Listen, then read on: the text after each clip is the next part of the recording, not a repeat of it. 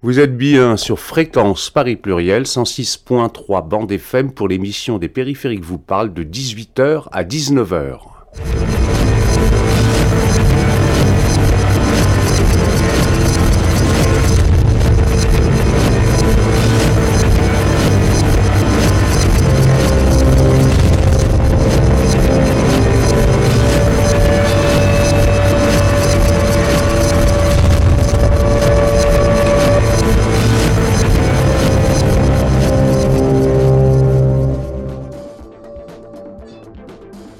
Aujourd'hui, nous allons pouvoir entendre les échanges qui ont eu lieu dans le cadre de l'atelier débat de l'Université du bien commun du 6 avril dernier, qui était consacré à ce thème, le commun et la notion de relation.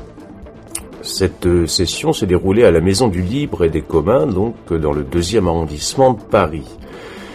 Il s'est agi d'aborder les problématiques que la notion de relation pose et qui sont à la fois de nature épistémologique, paradigmatique et pratique, qui questionnent notre façon de gérer nos ressources communes, mais aussi de considérer nos comportements, nos interactions, nos apprentissages, notre savoir, et ce que nous voulons faire ensemble.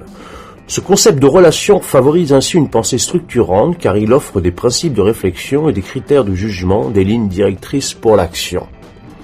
Cet atelier débat a été conçu par euh, Violaine Hacker de Common Good Forum, qui est également juriste, qui présentera les problématiques, notamment la pensée du bien commun inspirée du triptyque de Gaston Fessard sur les différentes communautés. Nous avons eu le plaisir également d'accueillir dans cette session Jacques Le Goff, que vous écouterez tout à l'heure, qui est professeur de droit social et de philosophie du droit, président de l'association des Amis d'Emmanuel Mounier.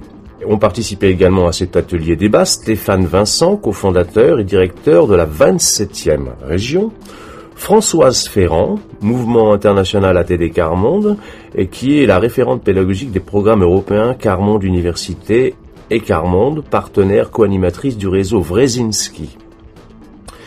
On a eu également le bonheur d'accueillir Marine Gauvin, qui est artiste à l'association AYA, et Pierre Spilevoix, jeune chercheur en droit et en anthropologie et coprésident de l'association AYA, mouvement promouvant l'écologie relationnelle.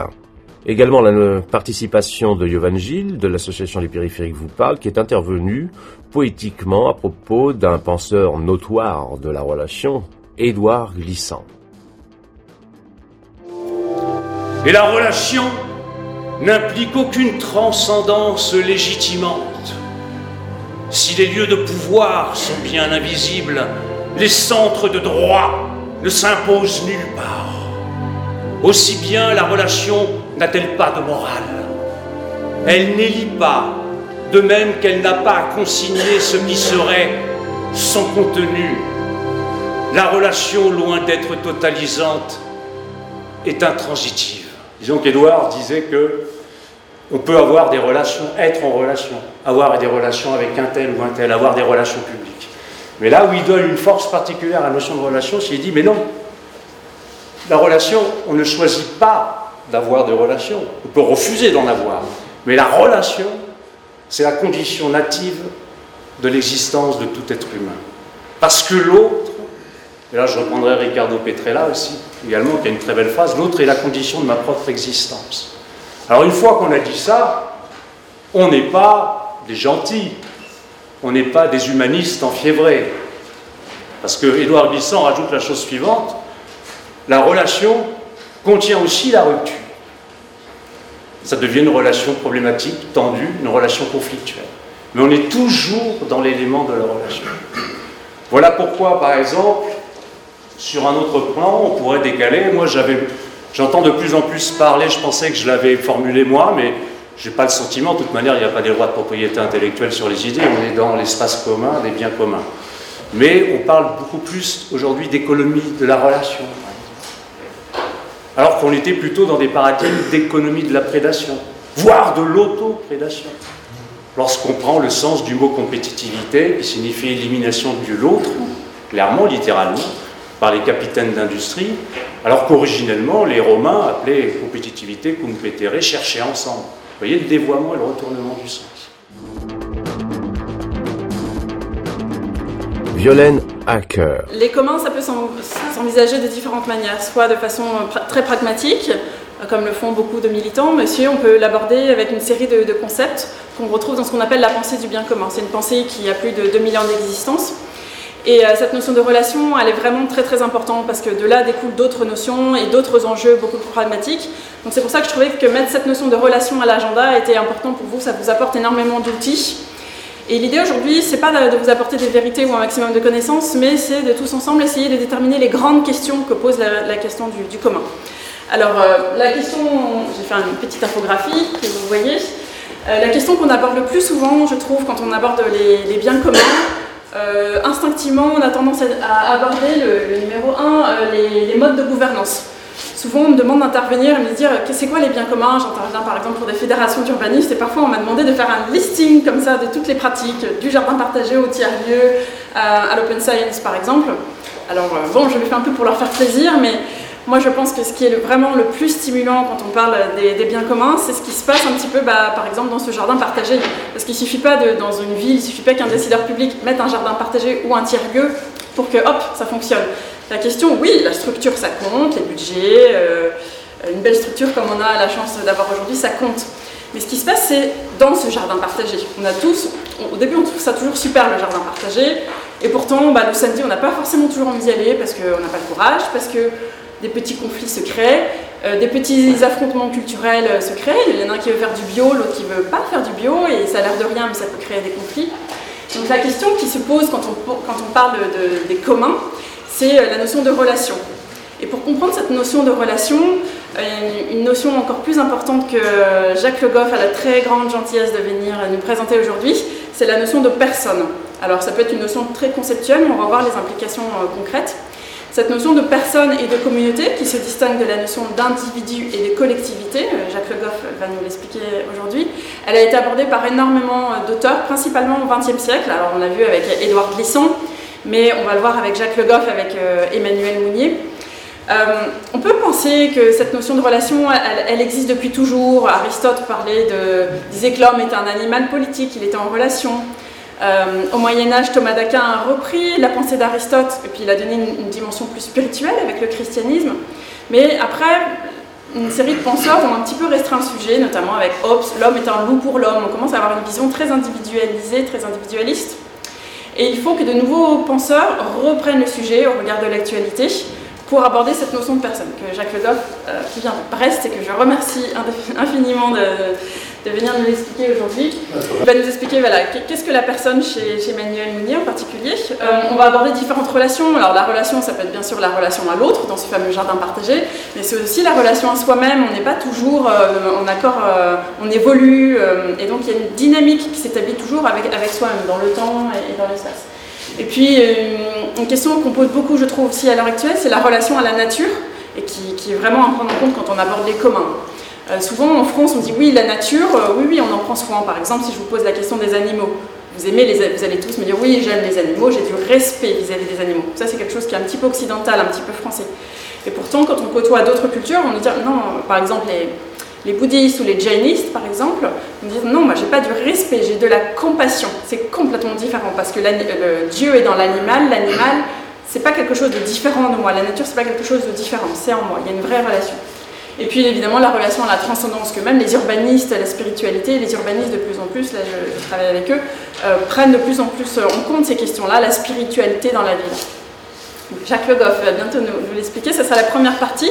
Après, euh, vous serez tout à fait libre d'engager le, débat. Et dans la deuxième partie, on va voir un petit peu les déclinaisons concrètes de cette, ce concept de personne qui a vraiment des implications concrètes. Jacques Le Goff. Alors Mounier, euh, Mounier est commun, personne est, commun. Et je partirai du, euh, du constat suivant que en faisons le, choix euh, du, terme de, personnalisme, qui, était censé exprimer le fond de sa, pensée, Mounier savait les risques qu'il encourait. Et en particulier le risque de mésinterprétation et même de contresens. de ce qui pouvait apparaître comme une version euh, ripollinée, relookée du bon vieil individualisme. On dit voilà, c'est cet individualisme qui nous vient de la Révolution, etc., qu'on essaie de remettre en scène de manière plus, plus nerveuse.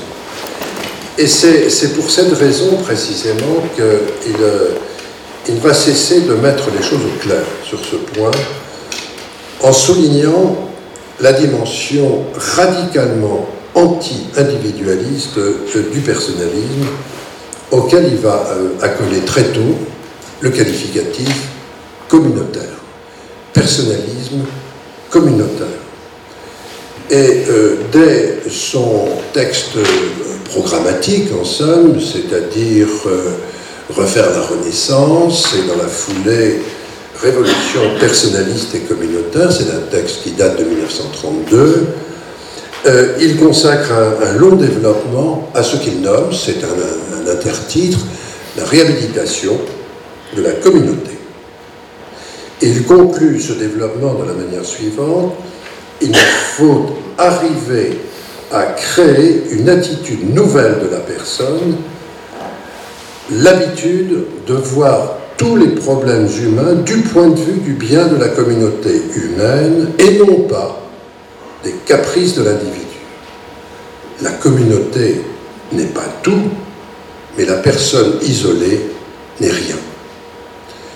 Donc voilà qui marque euh, bien d'entrée de jeu la centralité, en somme, de sa problématique euh, du commun, du communautaire plus précisément, et euh, qui marque aussi d'emblée la responsabilité de chacun vis-à-vis -vis du commun dont il a la charge, c'est-à-dire qu'il porte en lui. Je réponds du statut, pas de l'humanité, mais je dirais de l'humanitude en moi.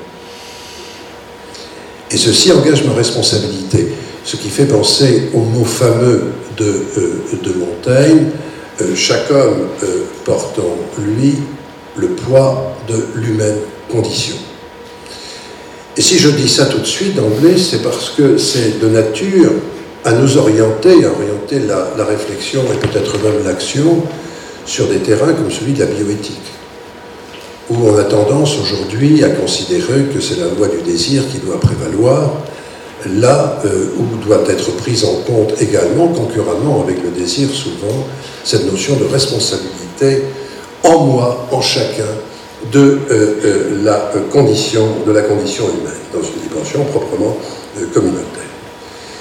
Et alors cette dimension communautaire précisément découle en droite ligne de euh, l'anthropologie qu'il élabore, et particulièrement du fait que la personne se trouve définie comme un être de relation et de don. Dès le texte de, de 32, il écrit ceci, L'homme concret opposé à l'individu, l'homme concret, c'est l'homme qui se donne,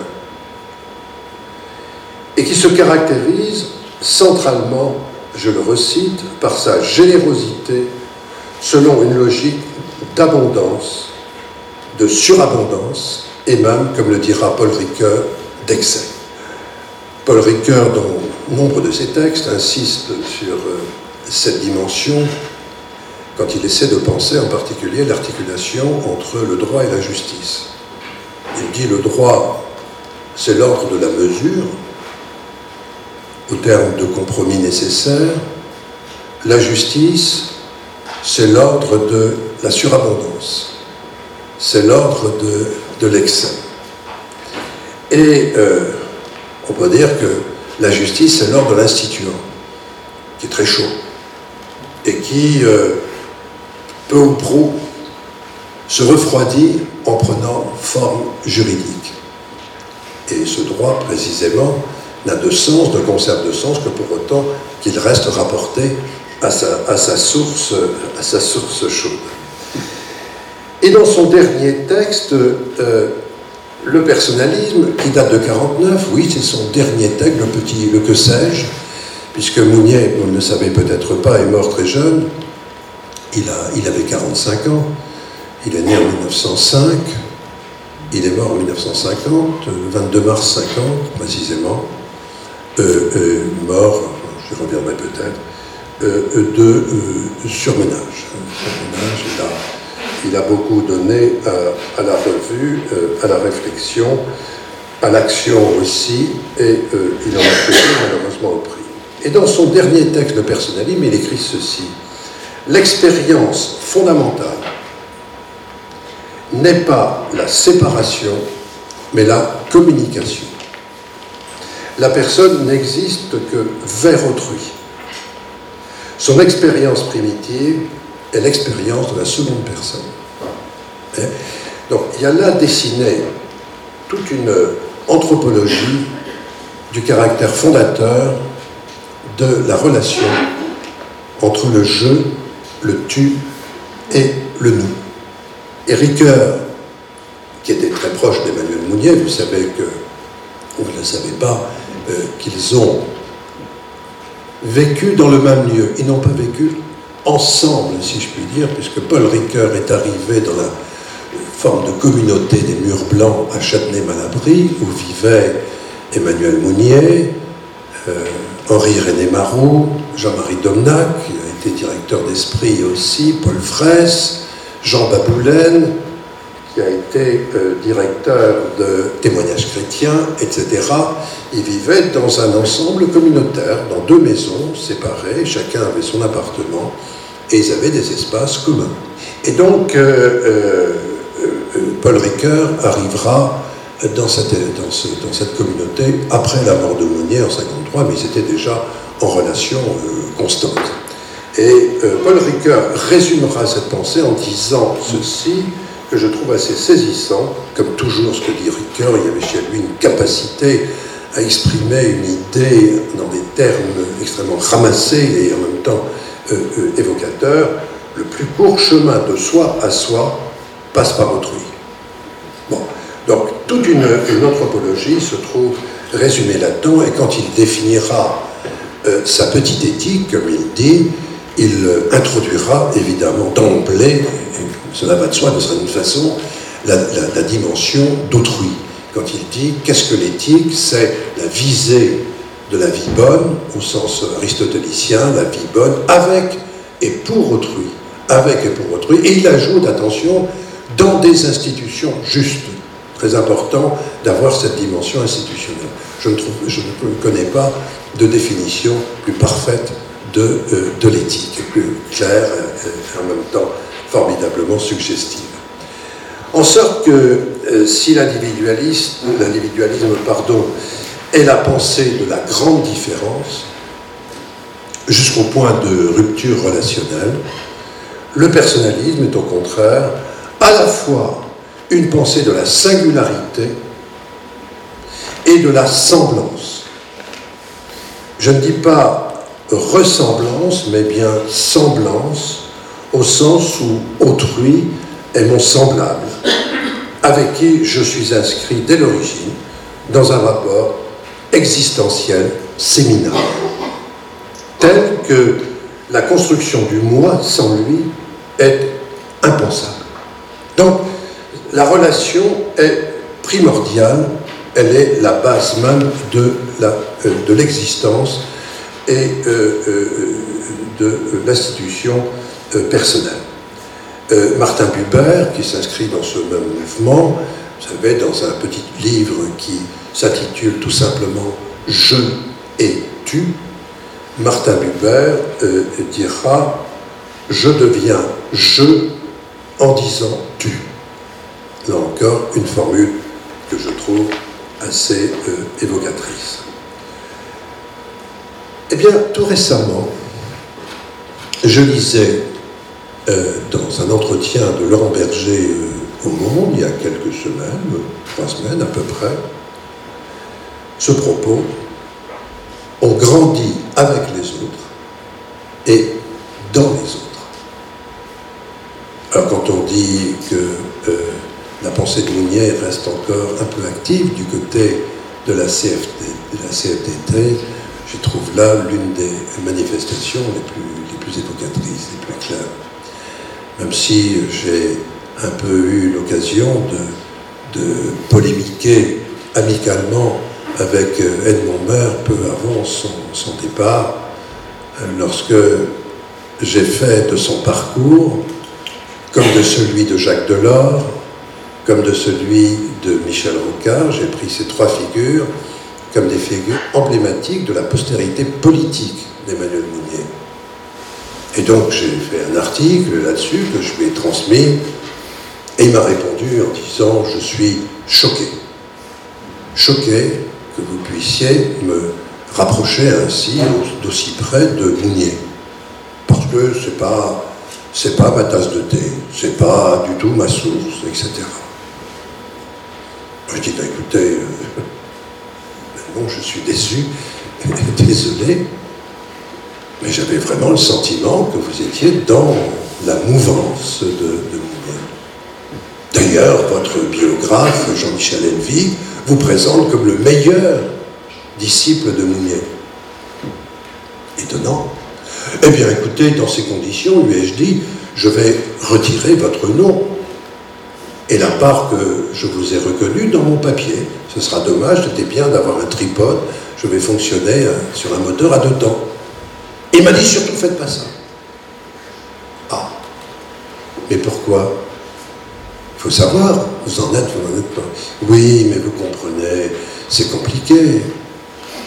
J'ai trois sœurs religieuses, un frère prêtre, je ne peux pas laisser dire que je suis encore dans cette mouvance, Mounier et en arrière-plan, la religion, l'Église. Et vous voyez qu'il y avait là une formidable méprise sur le positionnement de Mounier, qui est incontestablement un chrétien que dans ses fibres les plus profondes, mais un, chrétien profondément laïque. Et alors l'inquiétude, d'Edmond, c'était à nouveau d'être ramené dans le champ du religieux, lui qui avait tellement œuvré à la déconfessionnalisation de la CFTC pour devenir, en 1964 précisément, la CFDT. Voilà. Euh, petite euh, parenthèse, petite parenthèse pour euh, souligner simplement que cette influence de la pensée personnaliste je crois, est, encore aujourd'hui très présente, à telle enseigne d'ailleurs que la revue CFDT Cadre a rendu compte de la publication des entretiens dans un long compte rendu. Je ferme la parenthèse. Donc on peut dire que tout l'effort de Mounier sera de débarricader le, sujet et, son moi dans un rapport d'inséparabilité du toi vis-à-vis du toi et du nous. Et quand on y réfléchit, je crois que on peut, encore une fois, c'était un chrétien très, euh, très naturel en somme, euh, le, fond de sa, de sa pensée s'appuie, je crois, sur euh, la Trinité. La Trinité, ce, ce, mystère qui paraît tellement exotique quand on est à distance de cette euh, du religieux, et qui est si puissant en même temps, puisqu'il exprime cette unité euh, de, Dieu, en l'occurrence, cette unité dans une diversité, dans une multiplicité intrinsèque, centrale. Donc c'est la figure même d'un Dieu qui serait par nature relation. Et tout se joue dans la relation. Quand on dit que Dieu est amour, etc., ben, ça veut dire, ben oui, l'amour, où est-il? Il, n'est pas simplement dans une personne, il est nécessairement dans la relation d'une personne à une autre personne. Autrement dit, c'est dans la médiété, dans l'espace, euh, entre deux personnes que les choses se, jouent.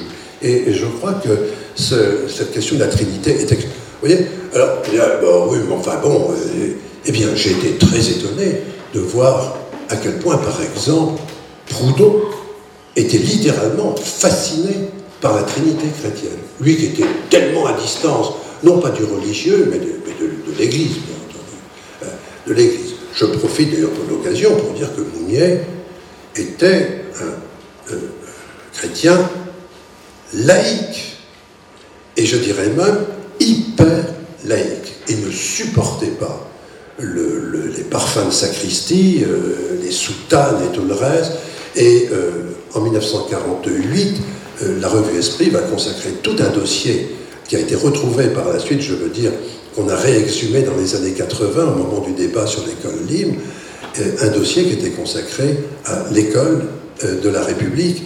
Et ce dossier concluait à la nécessité d'intégrer l'enseignement privé dans l'espace euh, euh, dans l'espace public, dans l'enseignement euh, national. Voilà. Alors, quelles sont les implications de cette anthropologie fondatrice? Implications, j'en vois trois. La première, c'est, pourrait-on dire, la responsabilité vis-à-vis d'autrui.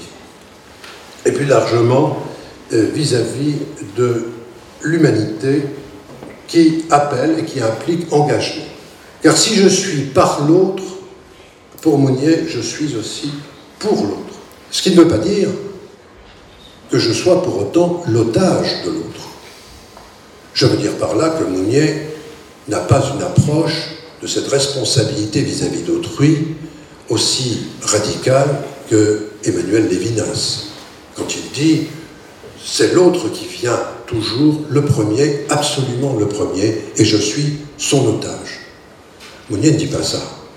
Et euh, Ricoeur a euh, débattu avec, euh, avec Lévinas sur ce point en lui faisant comprendre qu'on ne pouvait pas aller aussi loin dans la notion de responsabilité.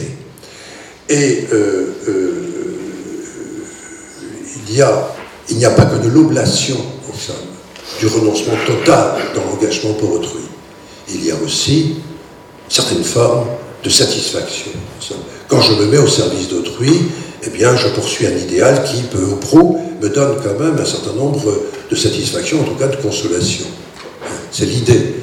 Et euh, c'est une idée que euh, je trouve, j'ai trouvé récemment euh, illustrée par Véronique Fayet, la patronne du Secours catholique, dans un article des études, où elle dit ceci, qui m'a un peu rassuré, si je puis dire, je crois que l'altruisme pur, pur, n'existe pas. On fait toujours les choses pour se faire plaisir, peu ou prou. Et c'est bien ainsi. Et je trouve cette vision plus réaliste et plus supportable que celle de Lévinas. On peut dire que dans tout don, il y a cette forme de contre-don en ça.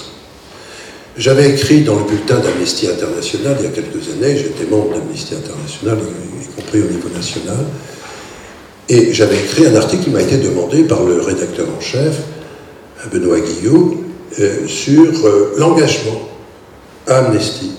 Et j'avais souligné ça en disant que quand on va à Amnesty, on s'engage pour, mais euh, aussi on y trouve des consolations, des satisfactions, des. oui, et il y a des gens qui ont hurlé en disant Mais de quoi maintenant nous, sommes de grands renonçants, on n'est pas là pour se faire plaisir. C'est votre point de vue, c'est pas le mien.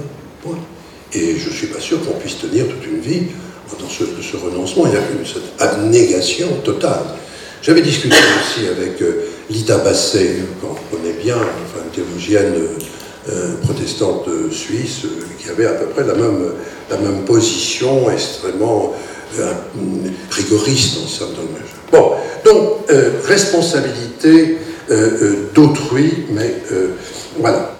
On peut dire que Mounier ne se fait pas de la présence à autrui une conception héroïque, une conception héroïsante en somme. Il, invite à ce qu'il a pratiqué depuis le début, l'engagement l'engagement. Vous devez être, nous sommes embarqués, reprend-il de, Pascal, il faut nous prononcer, il faut nous engager. Il faut nous engager dans une, une action de, présence, et je vous signale que le terme d'engagement, c'est Mounier qui l'a lancé, on le prête souvent à Jean-Paul Sartre, mais c'est Mounier qui en a eu l'initiative et qui l'a illustré par son parcours, puisque Mounier, euh, très brillant, euh, philosophe, après avoir d'ailleurs fait un détour par la médecine. Ça a duré six mois pour faire plaisir à ses parents. Son père était pharmacien et donc euh, préparateur en pharmacie. Pour faire plaisir, dire allez, on va faire un PCM pour papa, etc. Et au bout de six mois, il dit épreuve du, désespoir jusqu'au bout du suicide. J'ai fait fausse route. Et il part sur ce qui correspond le mieux à son tempérament intellectuel et méditatif, la philo. Et il va faire un parcours éblouissant. Il va finir second à l'agrégation de 1928, derrière Raymond Aron, sans avoir fait l'école normale supérieure. Sans avoir fait l'école. Hein.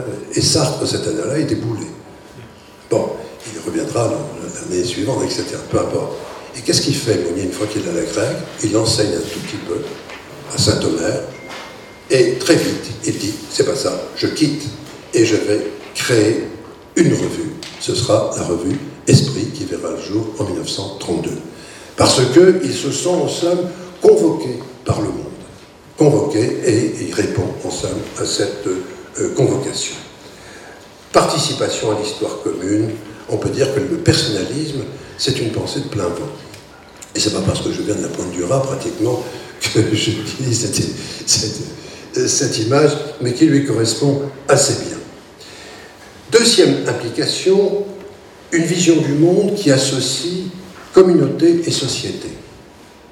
La question qu'il se pose est la question euh, dont nous débattons aujourd'hui, je veux dire dans notre temps débat aujourd'hui, comment retrouver le sens du commun dans une situation, dans une société vouée à l'émiettement, à la pulvérulence, sous la pression euh, des individus, je ne dirais pas de l'individualisme, qui a du bon, du très bon, mais sous la pression de l'individuation, disons pour être plus neutre. Dans, un, bouquin récent, euh, Jérôme Fourquet parle de l'archipel français. J'aime bien cette, image de l'archipel français. Moi, j'utiliserais plutôt celle du miroir brisé. Notre société comme un miroir brisé qu'il faut essayer de recomposer. Alors, comment comment faire société, comment refaire société? Euh, euh, Pisani-Ferry, dans un entretien au Monde tout récemment, disait la priorité absolue doit être de retrouver le commun? Alors, pour Mounier, ça a pris d'abord la forme de la communauté. La forme de la communauté, mais qu'il a pensé sur un mode assez idéalisé, parce qu'il a eu toute une période qu'il qualifiera d'ailleurs de puriste, la période 32, 34, 35, qui est dominée par une espèce de, vision mystique de la société, de la personne et de la société. Et euh, la communauté, pour lui, c'est un ensemble de relations interpersonnelles. Euh, donc on est, dans la psychologie sociale, quand on aborde euh, cette, ce, ce concept chez lui. Et au fur et à mesure de son œuvre, on le voit évoluer vers la prise en compte de la société, de la société comme un ensemble où prévaut euh, sur les, les relations d'interconnaissance, etc., l'anonymat, c'est-à-dire la citoyenneté, le rapport à des citoyens. Et je dirais qu'il est passé d'une certaine façon d'une vision du social en termes de visage, de rapport entre des visages, à une vision non exclusive, mais qui prendra de plus en plus euh, d'épaisseur, à une vision en termes de masques. Les individus sont masqués. Et c'est assez intéressant de voir, pour moi le juriste, mais pour tout le monde, que simultanément, il prend de plus en plus au sérieux la question du droit. Alors que dans un premier temps, il l'a repoussé d'un revers de main en disant le droit, c'est vétilleux, c'est pour les notaires, c'est des, vieilles lunes, etc., ça sans Laurence, eh bien, euh, il le prend de plus en plus au sérieux et je me suis efforcé de retracer ça dans une contribution que j'avais donnée à l'abbaye d'Ardennes, c'est-à-dire à l'IMEC, l'Institut de la mémoire et de l'édition euh, contemporaine. Donc, euh, pas ça. Alors, en fait, le, entre Gemeinschaft, comme euh, dit Tonis, le grand sociologue allemand, Gemeinschaft et Gesellschaft, eh bien Mounier euh, cherchait le point de le point d'équilibre, le point de compromis qui peut être trouvé par l'articulation entre ce que j'appelle la solidarité froide et la solidarité chaude. C'est-à-dire entre les grands dispositifs du type sécurité sociale, par exemple, qui assurent une solidarité entre, entre des citoyens qui, par ailleurs, ne se connaissent en rien. Nous sommes dépendants de 99% euh, et, plus que ça de gens qu'on ne connaît absolument pas, 99,99 qu'on ne connaît absolument pas, avec qui pourtant nous faisons corps par la, euh, par la relation de solidarité créée par la Sécu. Allier donc cette relation entre des masques et la solidarité chaude, qui est la solidarité de proximité, celle qu'on est en train de pratiquer aujourd'hui. Vous êtes des visages, je suis un visage pour vous, etc. On se trouve dans un autre type d'articulation. Et la question est, illustrée d'ailleurs à certains égards par les Gilets jaunes, ça chauffe aujourd'hui ou pas là? J'ai vu passer tout à l'heure, je sais pas. Eh, eh ben, euh, les Gilets jaunes, c'est une protestation des visages, manifestement. Euh, il y a une, on a dit il y a une demande de fraternité chez eux. Je le crois bien, je le crois volontiers, contre l'anonymat, etc., etc. Mais on ne peut pas fonctionner uniquement avec ça. Il faut donc une alliance, un alliage assez subtil entre la, solidarité froide dans ses grands dispositifs et la solidarité chaude, en tenant compte de ce que euh, la solidarité froide peut se retourner contre l'objectif qu'elle est supposée servir, rigoureusement. Je veux dire par là que qui se souvient aujourd'hui vraiment, je dirais, dans, le plus profond de son être, que la sécurité sociale, c'est quand même la solidarité de tous, avec tous. Quand on pose la question, moi je posé la question souvent à mes étudiants, en quoi suis-je dépendant de vous? Êtes-vous dépendant de moi dans l'ordinaire des jours? Il n'y en avait pas un seul, la plupart du temps, dire, mais par la sécurité sociale. Ils ne pensent pas. Et cette sécurité sociale, peut en venir à se retourner, si elle n'est pas corrigée par la solidarité chaude, à se retourner contre l'objectif qu'elle sert.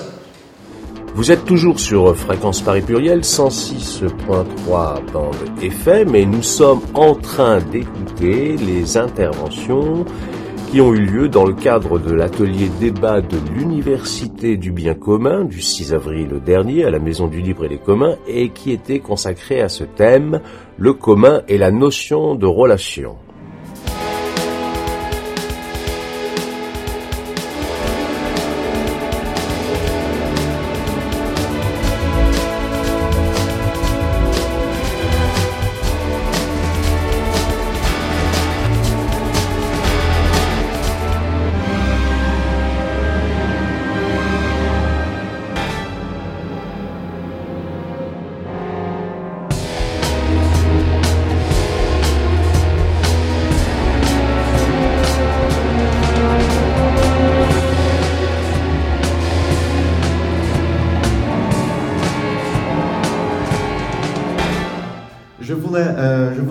Euh, à, la question de la solidarité, voire de la fraternité que vous avez mentionné.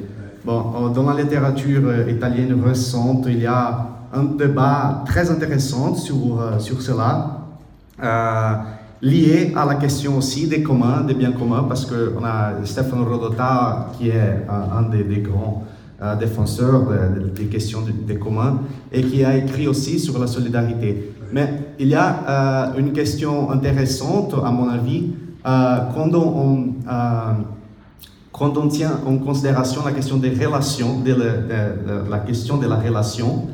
Et est-ce qu'il serait, pourrait être intéressant de revenir à, une idée de fraternité, de, de parce que, ici en France, c'est très intéressant la question historique liée à cela, parce que on dit le, principe oublié, que la liberté et l'égalité qui ont euh, euh, devenu principe constitutionnel et idée motivationnelle ou inspiratrice des, luttes politiques. Mais qu'est-ce que ça a été fait de, de, la fraternité? Donc, quand vous avez mentionné aussi la question, pour revenir à, Mounier, et d'inspiration euh, chrétienne, euh, beaucoup de fois la question de la fraternité est encore liée à ses racines chrétiennes, mais du coup la Révolution française l'a laïcisé. Et quand on vient donc à la question des communs, et surtout aujourd'hui pour parler des questions écologiques, dans ce rapport personnel et dans ce rapport des relations avec, entre les humains et la nature, bon, peut-être c'est intéressant de, de, revenir à une idée de fraternité. Je ne sais pas, je, je voudrais que vous parliez quelque chose. Jacques Le Goff. Il y a pas mal de textes sur là-dessus, euh, sur la fraternité, que je tiens pour l'institution de la solidarité. C'est en somme le, socle dur de la solidarité.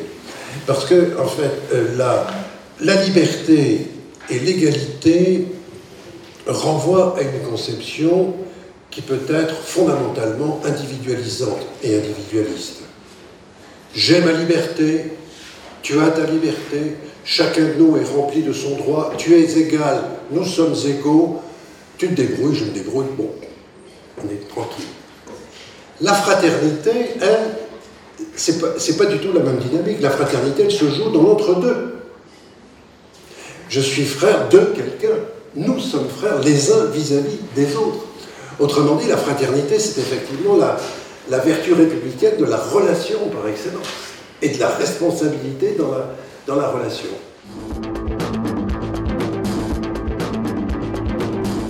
Violaine Hacker. Stéphane Vincent de la 27e région. Je, vais le, je pense qu'il va se présenter lui-même, expliquer euh, qu'est-ce que l'innovation publique, en quoi c'est cohérent, parce que cette, cette notion doit être précisée, euh, et en quoi, par exemple, le design peut aider euh, les administrations publiques à se rapprocher de la réalité des usagers. Euh, donc la 27e région, c'est un projet qui est né il y a un peu plus de 10 ans, euh, qui a été créé par un groupe de personnes dont je faisais partie. Notre point commun, alors on venait pour les uns, moi je suis un ancien fonctionnaire, mais j'ai été aussi consultant, j'ai aussi travaillé dans des, il y a très longtemps dans, des entreprises industrielles, et je suis tombé en amour avec l'action publique il y a pas mal de temps maintenant. Euh, il y avait aussi des chercheurs en sciences sociales, il y avait un philosophe, il y avait euh, un député. Euh, on était un groupe de personnes qui étaient passionnées par l'action publique, euh, mais euh, très frappées de voir à quel point elle était de plus en plus en échec.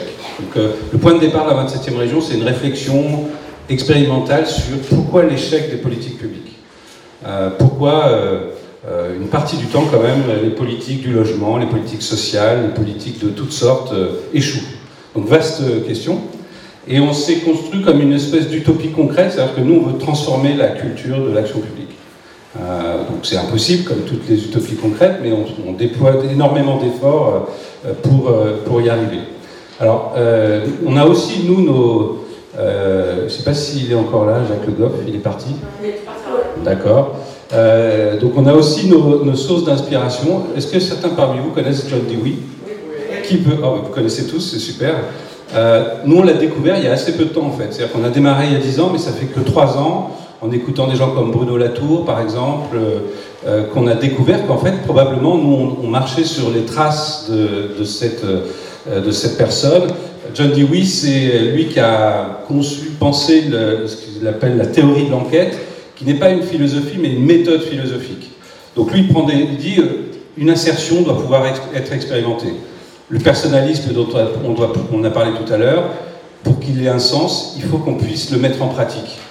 Euh, donc c'est vraiment le, c'est un des pères de ce qu'on appelle à tort le pragmatisme. C'est l'école du pragmatisme et le pragmatisme utopique. Euh, et il dit voilà, la théorie de l'enquête, c'est euh, comment quand on part d'une assertion, d'une hypothèse, on doit pouvoir la vérifier et on doit pouvoir enquêter euh, sur le réel, vérifier qu'elle elle trouve prise dans le réel. Et il a, il a réfléchi au rôle de, à la relation entre l'État et, ses publics. Il a écrit un bouquin qui s'appelle Le public et ses problèmes, euh, et dans lequel il explique qu'en fait, euh, le rôle de l'État, c'est bien un, rôle d'utopie transformatrice. L'État est normalement là pour euh, améliorer nos vies, mais euh, il est, à peu près démuni pour le faire. Et, s'il veut y parvenir, il faut qu'il enquête euh, sur ses publics, sur la réalité euh, de, de, ces publics. Alors, tout ça est, source de confusion parce qu'on enquête, on pense sondage, etc. Non, c'est l'enquête expérimentale, c'est faire. Par rapport à la recherche académique, ça serait plutôt la recherche-action. Euh, par rapport à la formation, ça serait euh, learning by doing, c'est apprendre en faisant. Donc c'est assez proche de choses que vous avez dit euh, tout à l'heure. Donc voilà, il, est, il, commence, il, paraît qu'on commence à en parler en France, mais il est passé un peu à côté de, la culture philosophique française, en fait. Il y a, il y a un petit conflit entre les, les promoteurs de Dewey et l'histoire philosophique française. Nous, il nous a beaucoup intéressé par l'idée de au fond, pour nous, ça a été une conviction de dire, bah oui, si on veut comprendre pourquoi l'État échoue, il faut qu'on mène une enquête. Et donc, il faut prendre la 27e région comme une, comme une, démarche d'enquête. On essaye de comprendre depuis 10 ans qu'est-ce qui se passe. Euh, un exemple concret de ça, euh, ça c'est une expérience qu'on a menée euh, dans, le cadre d'un site qui s'appelle Territoire en résidence, où sur le modèle des résidences d'artistes, nous on part entre sociologues, concepteurs, designers, et on va en immersion dans un terrain. Là, on est dans une communauté de communes à côté de Clermont-Ferrand qui vient de voter, on est en 2015, elle vient de voter 6 millions d'euros pour créer une nouvelle médiathèque. Et au fond, euh, on voit bien qu'ils sont un peu comme le dit Dewey, c'est-à-dire au début, les élus disent bah oui, une médiathèque, c'est une médiathèque, quoi. quatre murs, un lieu où on va consommer euh, des, objets culturels. Et puis en fait, ils réalisent qu'en fait, ils sont démunis, ils savent pas. Euh, ils ont réfléchi au bâti, ils vont choisir un bel architecte, etc. Mais au fond, euh, ils sont obligés d'enquêter sur le, réel de ce que serait cette médiathèque dans ce territoire. Et donc, dans une démarche comme ça, nous, on va partir six mois en immersion. on est à, à Lezou, à une demi-heure de Clermont-Ferrand. On va passer des semaines entières avec les habitants et on va enquêter avec eux. Donc on n'est pas euh, des sachants qui débarquons et expliquons, voilà, euh, les médiathèques, c'est ça, le numérique, blabla. On enquête, euh, donc on fait des hypothèses. Enfin, déjà, on, essaie de comprendre ce qui se passe, un peu comme des détectives dans les séries télé, on essaye de comprendre quel est le crime, est-ce que c'est dans la chambre jaune, le colonel Moutard, c'est un peu pareil, on essaye de comprendre, de, relever des indices, de regarder aussi comment les, quelles sont les pratiques culturelles des gens, euh, mais on le fait avec eux. Donc c'est pas, euh, ils sont, on les engage dans une démarche d'enquête, les élus, les, les habitants, les non-usagers. Si on veut comprendre pourquoi des gens qui vont jamais dans la médiathèque, euh, pourquoi ils n'y vont pas. et on, on, essaie de le comprendre avec eux. donc ça, c'est une expérience qui, qui, voilà, qui est une expérience d'essai-erreur où on fait des hypothèses, on teste ces hypothèses. Il y a des idées qui paraissent intéressantes, mais elles paraissent intéressantes en réunion le lundi matin, et puis on les teste le mardi, elles ne résistent pas au test. Euh, et on va s'éviter d'investir dans une idée qui ne marche pas. Si elle n'a pas réalisé, si elle n'a pas passé le cap du test, c'est pas la peine d'investir des millions sur cette idée. Donc c'est vraiment une idée de, essayons de réduire les risques d'échec de cette, euh, de cette médiathèque en essayant de comprendre euh, les usages de, de, cette médiathèque. la médiathèque est sortie de terre, alors ça a pris 4 ans, c'est ça aussi le charme des projets publics, c'est que ça prend du temps. Et on a, ça a plutôt bien fonctionné parce que euh, d'abord, les, habitants de Lezou sont co-gestionnaires de cette médiathèque. Euh, ils gèrent, euh, après les horaires de fermeture de la médiathèque, et c'est eux qui gèrent, qui ont les clés, qui continuent à l'animer. ils sont associés, beaucoup d'habitants sont associés à des activités ou même des activités. le, le, slogan de la médiathèque, c'est la médiathèque dont vous êtes le héros. C'est-à-dire que c'est vraiment, même les médiathécaires ont été recrutés non pas pour leur amour des bouquins, mais leur amour des gens. C'est-à-dire eux, ce qu'ils voulaient, ils voulaient trouver une médiathèque où on fétichise moins les livres et on s'intéresse plus euh, au public et à travailler avec eux. Et en moins d'un an d'ouverture, un tiers des 18 000 habitants du territoire ont pris une inscription, ce qui est beaucoup pour un équipement culturel dans une zone rurale. Donc, carton plein et preuve de concept que si on, si on travaille avec les usagers, si on repart de leur réalité, on, peut réussir des équipements publics qui fonctionnent mieux, qui, qui, remplissent mieux le rôle qui leur est dévolu. Ça, c'est la, médiathèque telle qu'elle est aujourd'hui. Et c'est une médiathèque qui ne ressemble pas aux autres médiathèques. Elle est vraiment conçue. Il y a Pôle emploi et la mission locale qui a une place dans la médiathèque. Il y a un café au milieu de la médiathèque. Euh, les bouquins sont presque en second, on les voit à peine. Euh, ce qu'on voit, c'est des lieux où les gens peuvent parler des bouquins ensemble. Euh, donc ça a été vraiment euh, conçu tout à fait différemment. Et je pense que si on avait lancé cette euh, expérience à une heure de Lezou, on aurait probablement produit encore un autre projet. L'idée, c'est d'avoir vraiment travaillé à partir des, usages de ce territoire. Donc, pour résumer les, méthodes, alors nous, on, multiplie, les, on essaie d'aller chercher des méthodes d'enquête. Et les méthodes d'enquête aujourd'hui, c'est l'innovation sociale, faire avec les gens c'est le design de service. J'en dirais un mot. Alors, ça, peut paraître un peu étrange de voir débarquer le design dans nos affaires, mais les designers sont des concepteurs. C'est un peu des ingénieurs, un peu des artistes. Euh, le, designer le plus connu dans l'histoire, c'est Léonard de Vinci. Euh, il est à la fois, il, a il arrive avec une démarche de création, c'est un créateur, mais il pense en termes de fonctionnalité. Bon, mes, collègues designers ne sont pas tous des Léonard de Vinci, mais il y, a, bien cet esprit dans le, design. L'éducation populaire, il y a un idéal de transformation sociale et pas simplement de, formation et d'éducation académique.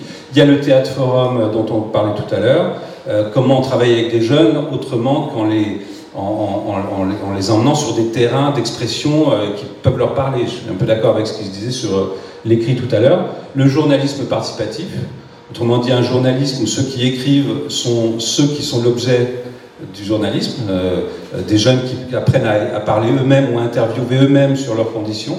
On a, fait ça à plusieurs reprises. Et puis les cultures en anglais makers, il y a quand même un, truc qui, est transversal dans tout ça, c'est faire. Arrêtons de parler, faisons. Si on a l'idée d'un nouveau dispositif, eh ben, plutôt que de, passer trop de temps à y réfléchir, testons, essayons. C'est vraiment une promotion de l'idée d'essai-erreur, en fait. Et ce qu'on voit, la photo qu'on voit à côté, je l'aime bien, c'est tirée de l'expérience à Le Zoo. Ils sont en train de tester une cabine pour voir si la médiathèque pourrait pas être, euh, euh, s'il pourrait pas y avoir une cabine extérieure. Enfin, bref, peu importe. Mais au milieu, il y a un designer. À sa droite, il y a un fonctionnaire de la communauté de communes et à sa gauche, il y a une habitante qui vient donner un coup de main. Et ça, c'est vraiment, quand on arrive à faire faire des choses à, ces trois endroits, on a, on a, des choses vraiment intéressantes. Euh, un mot sur le design, parce que je sais qu'il interroge souvent. Euh, les designers, nous, on les connaît tous. Vous les connaissez surtout parce qu'ils produisent du packaging qui pollue. Euh, des, ils ont créé des, des, des voitures au diesel qui, sont, voilà, qui, qui, qui sont plutôt du côté du problème mais on oublie souvent que les designers se sont intéressés à, enfin, se sont interrogés sur leurs responsabilités. Les designers, ils sont derrière à peu près tous les objets de la vie courante qu'on a. Le téléphone que vous avez dans votre poche, euh, euh les chaises euh, qui sont conçues pour être pas trop chères à, à fabriquer, euh, faire pas trop mal au dos et rapide à produire. Ça, ce sont des concepteurs, c'est des designers qui pensent ça. Donc les designers sont partout dans la société, un peu, un peu souterrains mais ils ont une responsabilité très grande parce que c'est eux qui inventent, conçoivent euh, des euh, objets, des services, etc. il, y a un, designer qui s'appelle euh, Victor Papanek, qui était un designer austro-américain, qui a interpellé ses collègues en disant Chers collègues, nous devons nous interroger sur notre responsabilité.